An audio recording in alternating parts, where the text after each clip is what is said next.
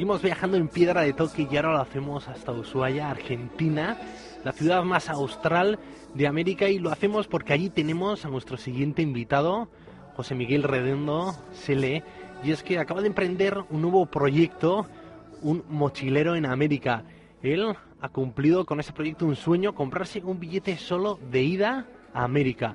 Sabemos cómo ha empezado el viaje este primer mes por Uruguay, Paraguay, Argentina, Chile, y ahora queremos conectar y que nos abra un poco, pues como una ventana de aire fresco, ¿no? Todos aquellos que tenemos siempre pues ese sueño, ¿no? De poder emprender un viaje eh, tranquilo, casi con un rumbo que vayamos marcándolo los acontecimientos. Bueno, pues él lo ha conseguido y no solo lo está realizando él, sino que además lo comparte en el rincón de sele.com, un blog lleno pues de bitácoras, de pequeñas experiencias de sus viajes. Él lleva 11 años viajando, empezó en Turquía en la universidad, siguió el Interrail, luego el Transiberiano, Oriente Medio, los Balcanes, Uzbekistán, Indonesia, una larga lista de países, pero ahora pues tiene un proyecto especial que es este mochilero en América con solo un billete de ida. Egunon Sele. Egunon. Bueno, primer mes de esta aventura, ¿cómo se vive cuando eh, la principal preocupación es disfrutar? Bueno, pues tú lo has dicho. La palabra es disfrutar, la palabra es absorber todo lo que te vas encontrando y, conocer muchas cosas, conocer lugares, conocer gente. La verdad que es otra manera. Eh, antes he viajado de, otra manera y ahora estoy probando ese concepto que dicen algunos del slow travel, ¿no? De viajar lento y, disfrutar más de los lugares. Eh, eso es lo que estoy haciendo en América y en estos momentos en Ushuaia. Ushuaia, y una oportunidad que tú mismo te has creado y te has aprovechado y te has lanzado a vivirla. Sí, yo siempre quería tener la, quise tener la experiencia de, de un viaje largo sin pensar en, en el retorno, ¿sabes? Eh, pudiéndome detener en los sitios que me apetezca, eh, quedarme con, con, gente que conozca. Eh, quería vivir otra otra, otra manera de viajar. Y, y la verdad que era mi sueño y, y me he lanzado a, a, cumplirlo. Bueno, y no solo lo cumples tú, sino que también lo estás compartiendo, ¿no? En este blog que llevas ya años alimentando y que tienes toda una comunidad de fieles que viajan contigo con el rincón de sele.com. Sí, la verdad que aunque estoy haciendo este viaje en solitario, me siento muy acompañado. Eh, estoy compartiendo este viaje eh, a través del blog, de las redes sociales, eh, porque quiero compartir un sueño y quiero hacer ver que este sueño es posible para, para el, que, el que lo quiere realizar.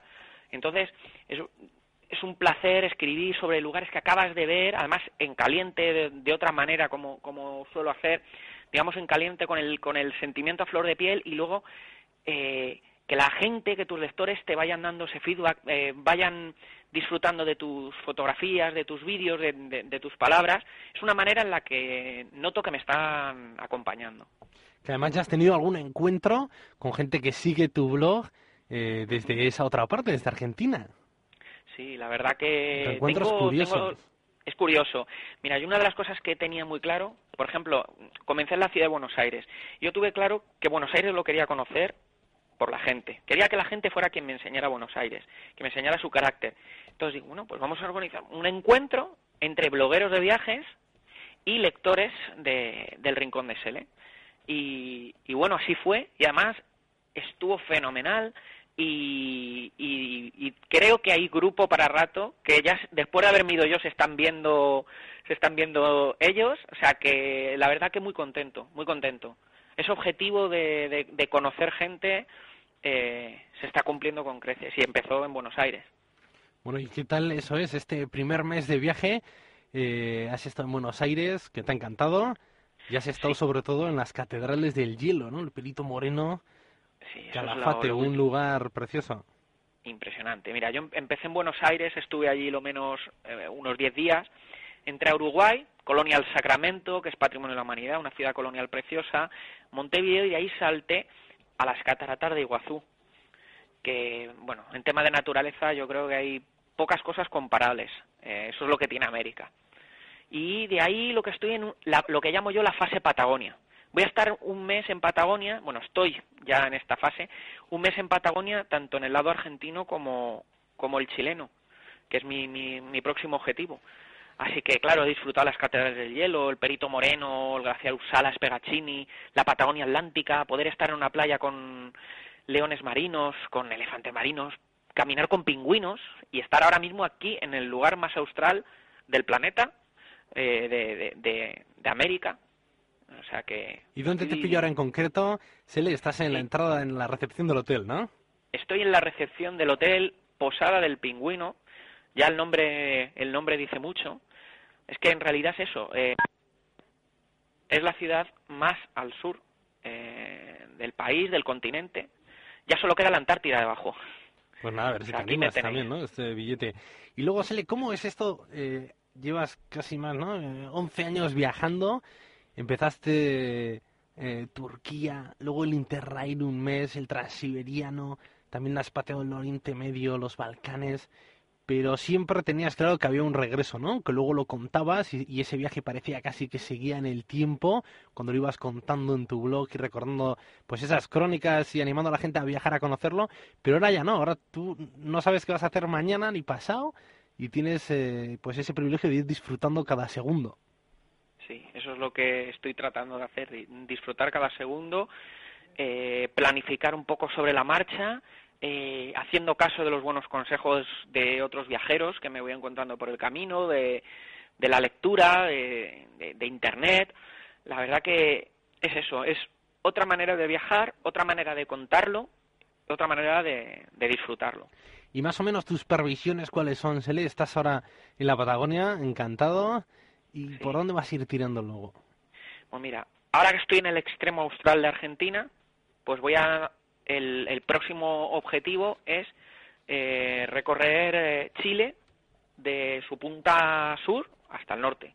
O sea, desde, desde Punta Arenas, eh, la Patagonia igualmente, hasta el desierto de Atacama en el norte. Y entre medias, otro sueño que se va a cumplir, que será visitar Isla de Pascua, que también está previsto dentro de los planes. Entonces ahora va a ser subir Chile durante un mes, mes y pico, y después entrar a Bolivia.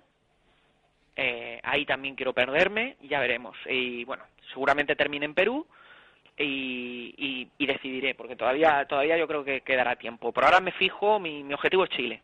Bueno, Isla de Pascua, yo creo que la última vez que nos vimos por aquí antes de que partieras, ya hablamos, ¿no? La conexión tendría que ser en Isla de Pascua, pero también Iguazú, eh, Ushuaia, perdón, es un muy, muy buen rincón, ¿eh? Sí, Claro, aquí lo llaman el fin del mundo, ¿sabes? Qué mejor conexión que desde el fin del mundo. Pues sí, mira, y un surfista vasco, que Pacero, estuvo hace poco buscando a las vírgenes y estuvo en Antártida y en la Patagonia y también dijo que él se encontró con, con eso, con el, fin del mundo y él lo visualizaba en un tubo, en una ola que rompía y él iba cogiendo y dijo, Joder, pues eh, para mí aquí esto fue el, el fin del mundo. O sea que ten cuidado que tú también puede ser que encuentres esa experiencia en la que digas, es cierto, aquí se podría acabar el mundo ahora perfectamente. Es cierto, es cierto, eh, lo sientes. Ayer, ayer sentí eso cuando navegué en un barco pesquero, un barco muy pequeñito que se llamaba Las Tres Marías, eh, por el canal de Beagle. Tantos nombres, eh, por ahí han surcado las aguas Darwin, que fue quien tomó nota de, de todo lo que todo lo que se cocía por aquí, donde vivían los antiguos yámanas, y, poder ver leones marinos, poder ver todo tipo de aves acuáticas y, al fondo picos helados de, de, montañas pertenecientes a islas o argentinas o chilenas y, pensar eso, que al fondo está la Antártida. La Antártida en realidad la tengo a mil kilómetros, que no es tanto. Pues yo creo que te llama, vas a tener que hacerle un hueco en este viaje que estás llevando como mochilero, solo con el billete de ida amarrado y ya agotado y sin saber cuándo vas a volver, yo creo que un rincón va a tener que ser Antártida, ¿eh? Sí, pero me, lo, me voy a plantear que eso será para otro viaje. ¿Sabes? Hoy he estado ojeando carteles y ahora mismo eh, billetes de última hora de Antártida, porque ya estamos al final, final de temporada a la que se puede ir, estamos hablando de 3.900 dólares americanos.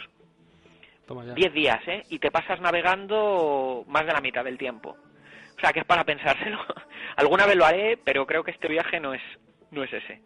Muy bien, Chele, pues, pues nada, es que recasco por atendernos hoy sábado y por compartir también pues esa experiencia que estás realizando, ¿no? El haber cumplido un sueño y estar viviéndolo. Y sin duda te seguiremos llamando, ¿eh? Cuando tengamos otra oportunidad y nos cuentes pues lo que es vivir esa experiencia patagónica que estás viviendo tú ahora. Por supuesto, será un placer formar parte de la familia de Piedra de Toque, de Onda Vasca y es que ricasco a todos. Muy bien, Sele, un abrazo. Un abrazo.